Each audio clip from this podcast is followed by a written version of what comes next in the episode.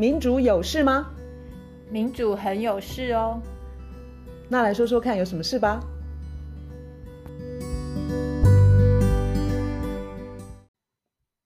嗨，我是苑韶。嗨，我是倩怡。最近大家开始辩论公投的议题，这其中有一个是跟保育有关。然后呢，最近有一个热门的词叫做“绿色金主”。首先，这个词抓住我的注意的时候，我还以为哇，有人。愿意重金投资绿色科技，也就是减碳的，嗯，的经济朝、那个、朝向那个减碳的的的路子去走。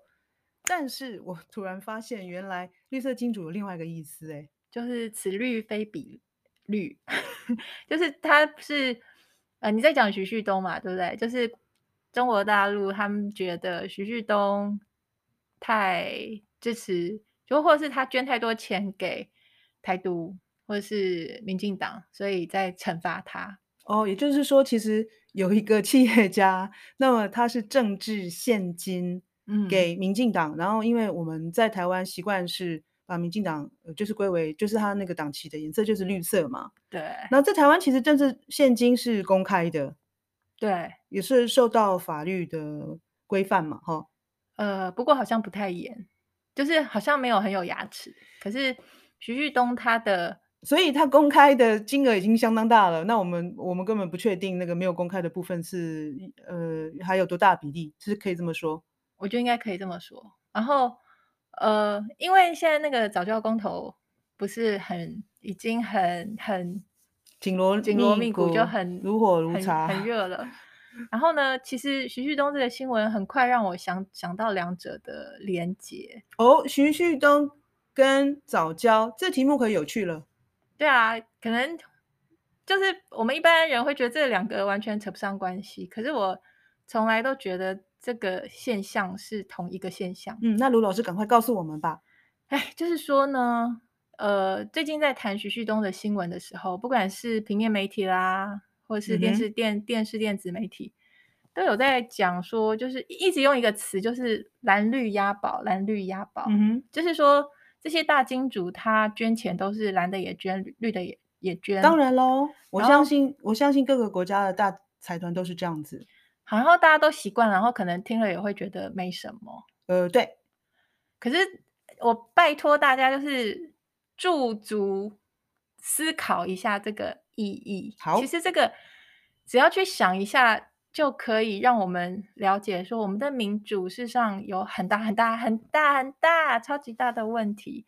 你看徐像像徐旭东啊，我今天看报纸吧，还是哪里写说他的这是公开的资料，就是他蓝绿押宝，他投他呃投入立委选举的政治献金。嗯哼，他从二零零八年第七届立委选举那时候投入了四千一百万给蓝绿的候选人。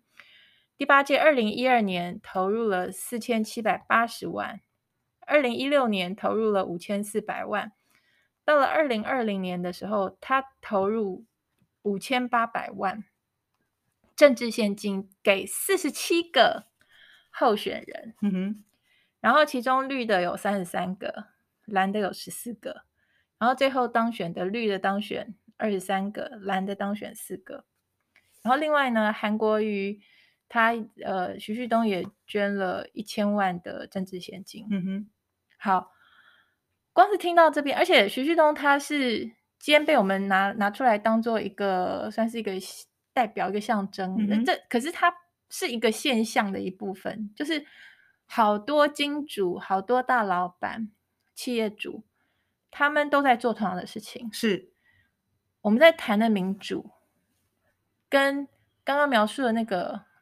那个现象，两个是相容的吗？我觉得根本不相容。就是说，我们、嗯、我们去投票，我们可能要去排队，然后拿身份证图章，然后去投下我们手中神圣的一票。嗯哼。然后投完之后，不管是蓝的当选，绿的想当选，可能我如果是绿的，我觉得绿的当选，我这样欣喜若狂，然后掉下高兴的眼泪，或是蓝的那也一样，然后觉得我心爱的候选人当选了。可是，我们有谁可以拿出来几千万、几千万去去呃，就是投资这些候选人？那些人当选了之后，你看他们有钱人蓝绿押宝，对不对？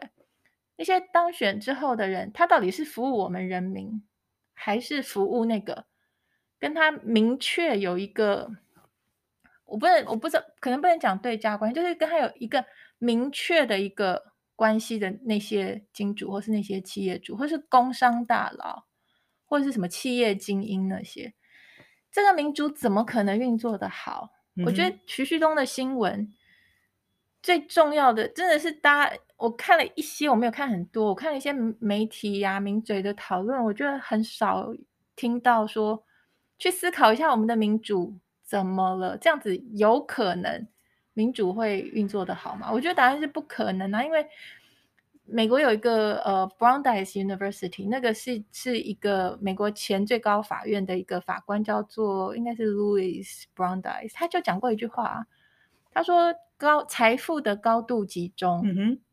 跟民主这两件事情只能选一个。他说：“当你有高度的财富集中的时候，民主是不可能的。那你如果要民主可以运行的话，是不可能出现不能够就是允许，或是不可能出现财富的极度的集中。我觉得我们现在不管是在台湾，或是我们讲说新自由主义嘛，台湾是。”高度新自由主义化，可是美国呢？今天还是前几天一个新闻说，美国在一个民主评比的一个东西，它不是评比啦，反正就是有一个叫做 International IDEA 国际民主及选举协助研究所，它公布二零二一年全球的民主状况，美国是第一次被归类为民主倒退国家。嗯哼。然后上榜的还有欧盟的一些国家，包括匈牙利、波兰、呃波兰、斯洛维尼亚。然后最最近不是很热门，台湾新闻很热门的是美国邀请台湾参加民主 峰全球民主峰会，表现出台湾是全球民主国家的好伙伴啊！想一下那个新自由主义，然后财富的，而且是跨国的集中。它对于民主的蹂躏是那么样的可怕，然后我们要去参加这样的民主，我我不是，我会觉得说，其实我们在谈民主的时候，我们真的是绝对要去看财富集中这件事。否则，你看，光是一个徐旭东，他蓝绿押宝，这让我觉得我们在投票在投什么啊？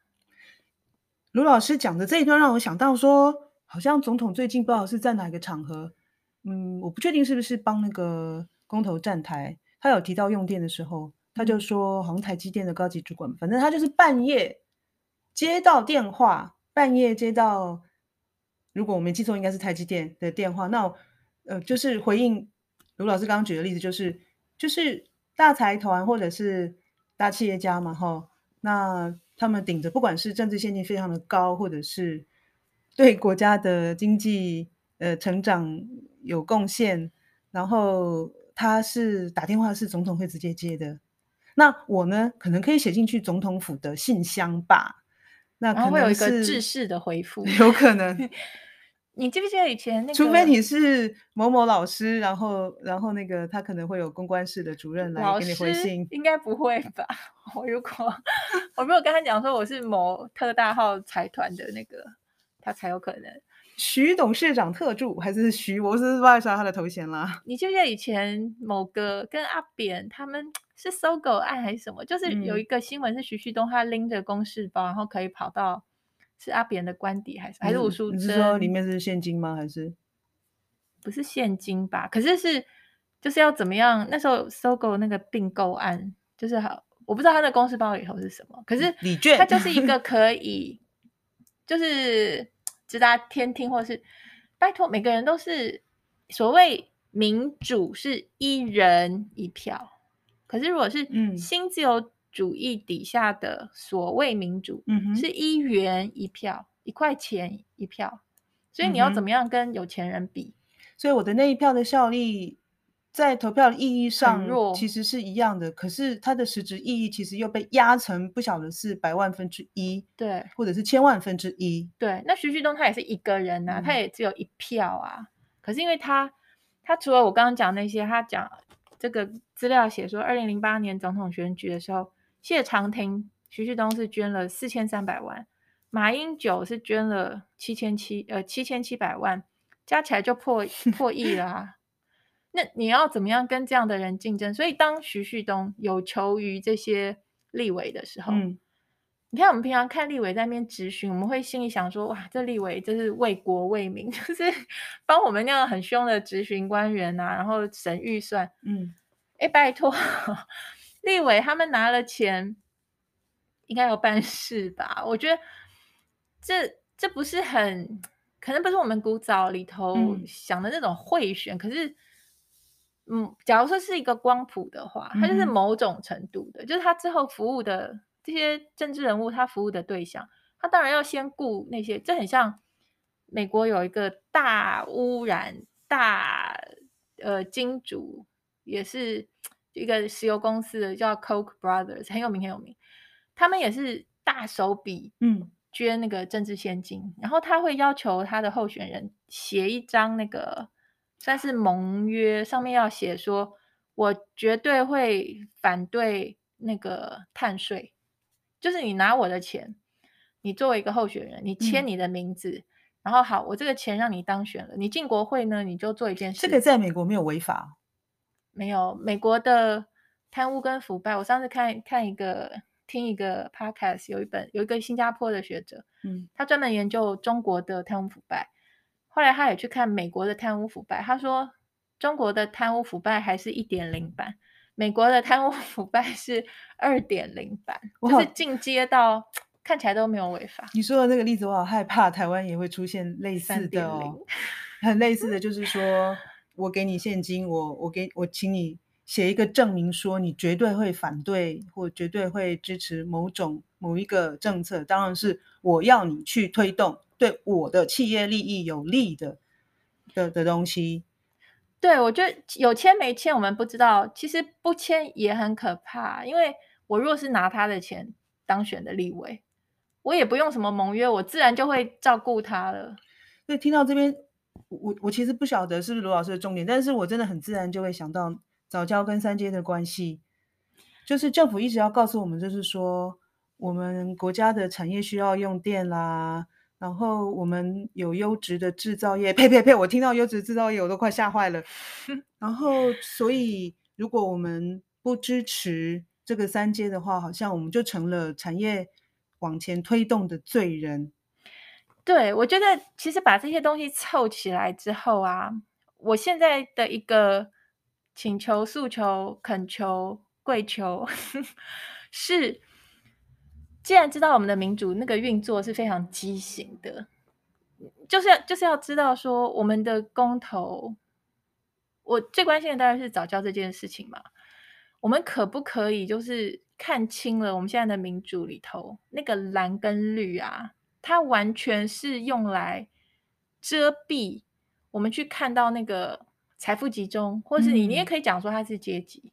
就是如果如果说这些政治人物他不断说看蓝绿就好，看蓝绿，你看蓝那么坏，或是你看绿那么坏，然后人民就是蓝绿对立，蓝绿，然后公投就是蓝绿归队的话，我们永远看不到我们社会真正的那个裂痕是其实是阶级的，就是其实是有钱的人，他们太有钱，导致他们其实有很大的权力，然后他们要的政策跟我们。九十九趴人要的政策是不一样的。那因为他们的钱导致他们有影响力，导致政策是服务他们，所以真正的那个裂痕应该是一趴九十九趴之间，也许是两趴九八，或是五趴九十五，我不知道。那个才是今天台湾社会的一个大问题。可是呢，为了不要让大家感觉到说这里有一个这种。阶级的对立，或者是财富的极度不均，所以不断的在吵蓝绿对立，然后大家就莫名其妙的去捍卫、去保护、去挺自己颜色的那个呃政党，或是高官，或是政治人物。可是事实上，这种挺是非常的，我想说白痴，因为那个是在帮助一个伤害我们的一一种势力，因为他是他是。阶级的，我想再以三阶案为例呀、啊。现在政府就告诉我们说，这个规划早就有了。那他现在新的方案，什么什么外推，还把整个区域的开发区域减少了。所以，首先他先把这个开发案，如果你们认为，如果我们不管是环保人士或关心环境的人认为这个对早教不好，这个是不好的东西，他先推给 前面那个政府。然后呢，但是他我觉得是五十步笑百步啦。那就是政府其实。我们现在看起来以这个以这个政策来说，都是太向财团倾斜。对，这就是重点。而且不管是哪一个政府，所以这个很讨厌，就是说为什么他们不能够呃清清楚楚的来讨论这件事情？比如说像那个用电的，像那个什么南电北宋这个议题啊，嗯、我觉得他在撕裂那个南北区域的感情这件事情，我也很不高兴。对，区域的发展是。我决定的吗？区域的发展几个就不同的政府这样子下来，就是这样子搞。然后呢，什么我们台北的人在害那个中南部的人的肺，这个真的是太撕裂人民感情了。对啊，他们把这些责任，就是这些污染，然后这些不好的都推给其他的那一群人，然后去煽动那种不管是南北的或是蓝绿的，去煽动那人民之间去分化、去去离间。可是。真正的切切割点，就是我们不需要那种所那种所谓的发展，可是那个发展，它事实上是是服务顶端那些人。你看那个早教那件事情啊，本来民进党已经定调说，不是环境跟经济发展两个选择一个，是他们标榜是环境跟环境。他说是呃，就是环保早教。跟环境，因为他们说煤转气是呃减煤增气，增气是干净的。他们本来标榜是环境跟环境的选择，结果今天蔡英文去那个早教，他不是去早教视察吗？是。他今天又说回来说是环保跟国家发展可以双赢，他又说回那个又变成不是环保跟环保，又变成是环保跟发展。你会发现他这样子，他必须一直调整，必须扭来扭去，扭来扭扭去。就是因为 我们没有办法跟他正面的，然后就事实，然后黑白事实是非那样子讲清楚，那是不可能的。是因为他要服务顶端的话，他其他讲那些一定要一直在游走，或是调整，或是改变。那我我在强调，你刚刚也讲了，这个是蓝绿可能就不管是谁执政，可能都会有这个所谓的。困境 就是他嘴巴必须讲一套，嗯嗯，可是他骨子里他在侍奉他的主子，他的主子就是那些蓝绿押宝的，有很多政治现金可以捐出来的那些人，不是我们啊。我们真的要发那么多的电吗？为什么我们都看不到政府应该要叫那些用电大户付出更多的责任？他们如果为他们自己的企业赚进很多的钱，他们可以拿出这么多现金，政治现金，因为刚刚。一个总统选举，他两边就压了一亿以上，更不要说同时还有立委选举的话，嗯、所以他放在政治现金上面，每年这个企业的预算不晓得要多少，哎，董事会可能也要通过一下，会看到吧？好，那我我我刚刚讲的是，就是用电大户到底在发电以及在用电效率上面必须付出，以及必须呃参与，在这个用电结构上面做出更多的的投入或者是投资。这个我们都看不到政府有什么有有有什么行动啊？因为他已经投资在候选人身上了，就变成他后头你刚刚讲那些他该做的，他就不必做，因为政府就自然会把法规弄得比较呃符合企业的需求，然后企业只要出来喊说，哎，我五缺耶，我缺水，我缺电，我缺，政府就赶快唯唯诺诺的，就是。给这些大企业他们要的东西。嗯，今天保护早教的团体啊，或者是个人，他们都会被被指说什么不理性吧？然后什么就是我们就是需要用电，这这个这个事情其实很很偏斜啊。对啊，只要看清楚那个分配，那个那个你需要那么多那么多那么多的店，到底是为了创为谁创造财富？你如果看了像这这些人，他们。那么样的把持把持了政府，你就可以知道那些财团、那些企业，他们在分配的时候，他们吃掉大口吃掉绝大多数的成果，为了他们才需要发那么多电，嗯、否则的话我们不需要那么多电。你怎么办啊？你看台湾西海岸，我我们那个自然海岸好像只剩下不到百分之二十吧。上次东海大学林慧珍老师他是说剩百分之十，因为我们盖了很多的，就是人工的海岸或者是渔港啦，然后人工设备啊，也反正就是很多接收站啦这些东西，我们会要越盖越多啊。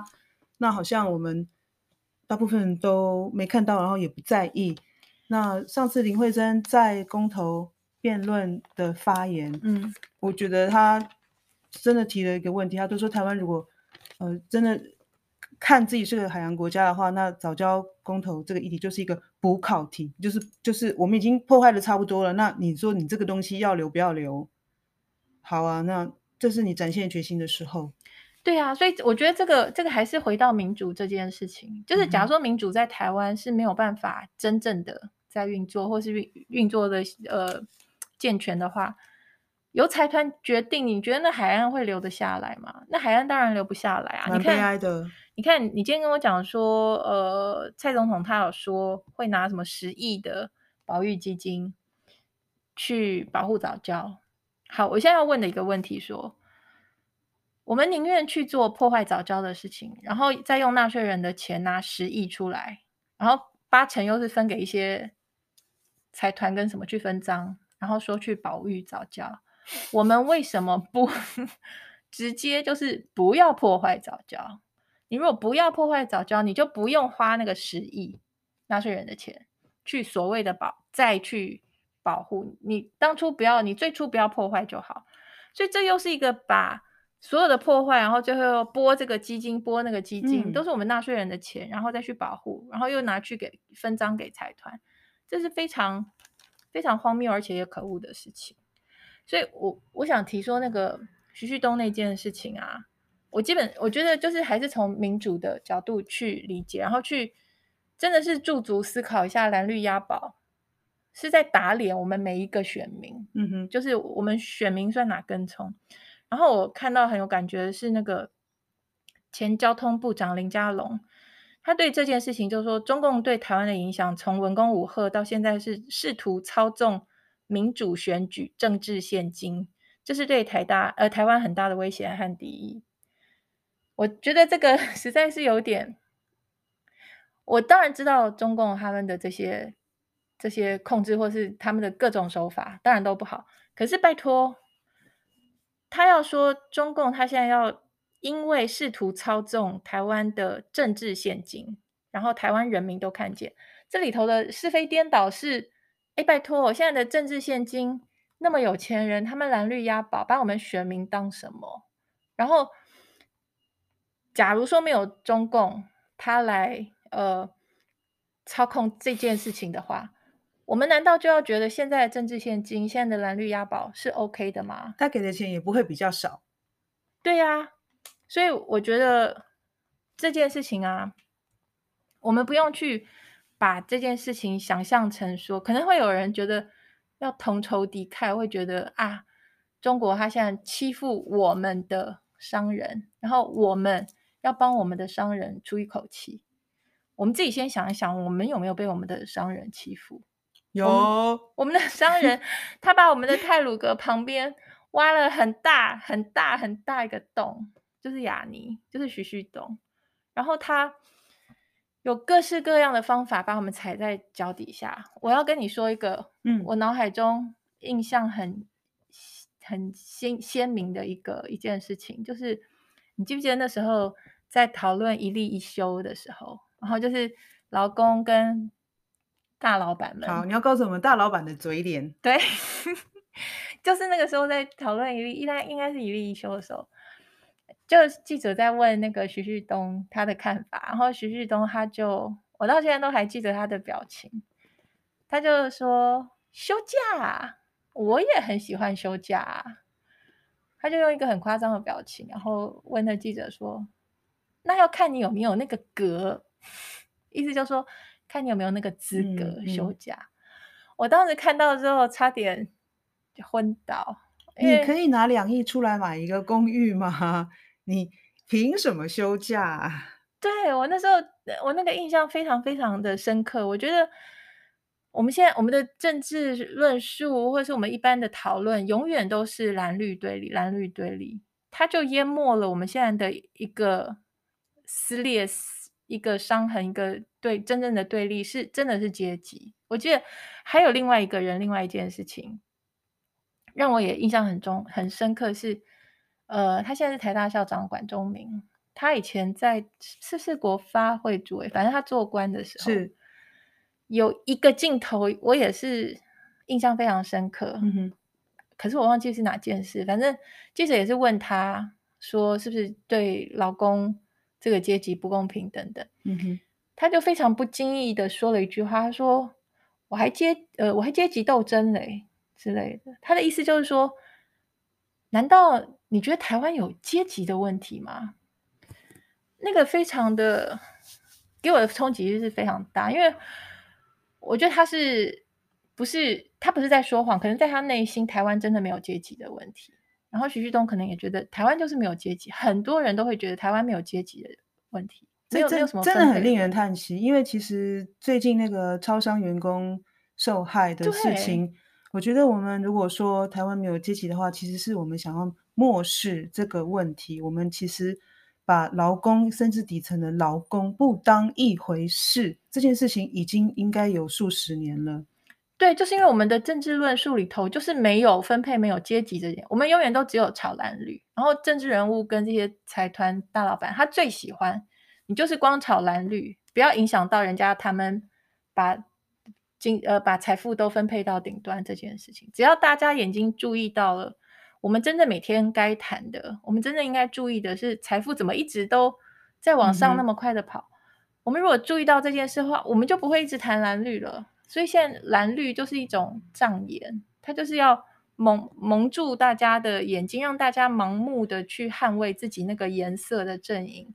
然后公投一来，选举一来，就蓝绿赶快归队。你看对方那么可怕，你还不赶快按照你的颜色投票？所以我真的非常希望这次的公投可不可以回归到公共议题上面，就是这样子的，把把把它当做一个公共议题来讨论。